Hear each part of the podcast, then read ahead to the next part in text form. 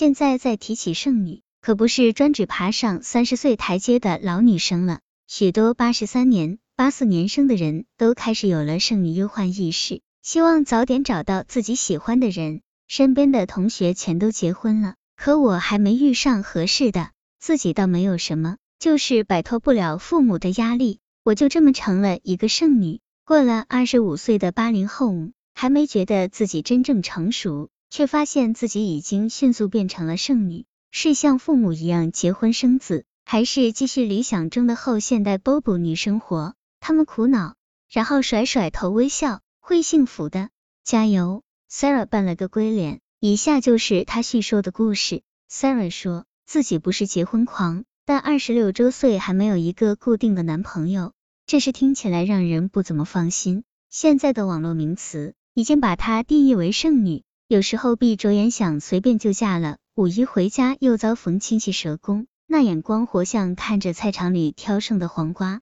我是八一年生人，性格开朗，独立聪明，工作稳定。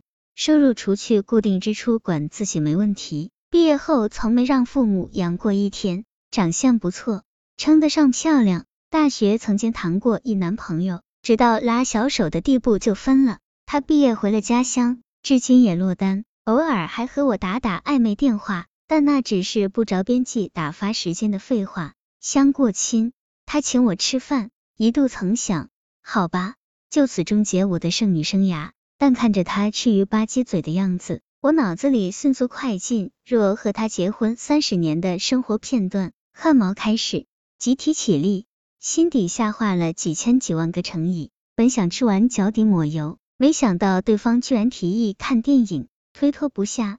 我坚持我请，可不想占人便宜。参加同学的婚礼像接力棒赛，一场接一场，每次去之前都发狠，逮个人随便嫁了就算了。但又听说某同学就是太随便，结婚三个月就离了，做豪放女的胆量立马投降。哎，我的男人在哪里飘着呢？怎么就没有中意的？现在的社会学者总是拿我们八零后说事，工作难，恋爱难，结婚难，总之所有难题都被我们赶上了。谁说不是呢？当我们读小学时，读大学不要钱；等我们读大学时了，读小学不要钱了；还没工作时。工作都是分配的，等我们工作了，硕士生撞破脑袋才勉强找到一份饿不死人的工作。不能挣钱的时候，房子是分配的；等能挣钱的时候，却发现房子已经买不起了。爱情没开窍时，身边一把雄性动物，想找个男人稳定下来了，怎么都没有中意的。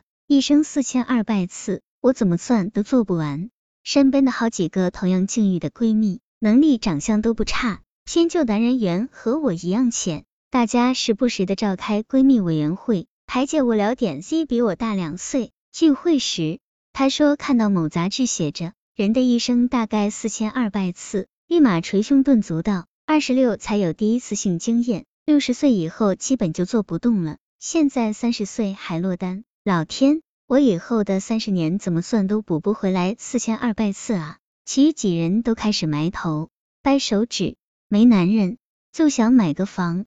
从大学一毕业，我就和大学室友 W 一起租房，继续我们的同居时代。我们很幸运，他家亲戚的孩子结婚后不久双双出国了，留下一套两室一厅的房子，装修的也很好，我们就顺势搬进去。每个月摊下来也就几百元的租费，简直跟白住没啥区别。五年，看着 W 在结婚前夕遭逢男友抛弃。期间又交过两个男朋友，终于在今年尘埃落定，打算把自己嫁出去。情感经历丰富的像部韩国偶像剧，相比之下，我的爱情剧收视率简直就是零。但我安慰自己，平淡好过于折腾。他那段伤痛经历，我陪在身边安慰，简直感同身受。说到底，还是 W 经历触动我，最终狠下心自己买房住。男人看来真不如房子靠得住。拿个房产证比拿个结婚证心里踏实。从去年下半年开始看房，最终在今年年初定下来一套一室一厅的二手房，掏空了所有积蓄加父母赞助加剩下的贷款，每个月按揭压力不大，简单装修下搬进了。W 说，你有了房子之后更不想嫁出去了，也许吧。这和我初衷有些背离，但是先这么过吧，也未尝不幸福啊。